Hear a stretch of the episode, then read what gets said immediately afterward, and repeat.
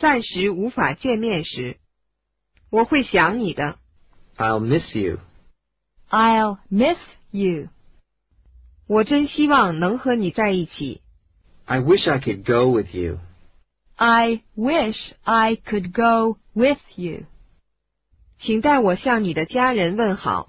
Please give my regards to your family. Please give my regards to your family. 你一定回来啊！ You must come back. You must come back. 有空给我打电话。 Give me a call sometime. Give me a call sometime. 我们什么时候再聚吧？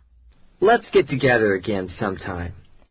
Let's get together again sometime. 请给我写信。 Please write me a letter. Please write me a letter. 我会给你写信的。 I'll write you a letter. I'll write you a letter. 让我们保持联系。 Let's keep in touch. Let's keep in touch. 别忘了写信。 Don't forget to write. Don't forget to write.